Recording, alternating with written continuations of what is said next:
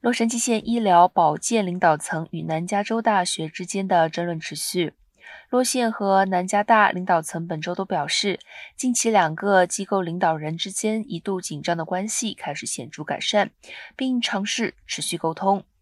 早在2019年，洛县南加州大学医疗中心的官员就开始指责南加州大学未能履行其合同义务。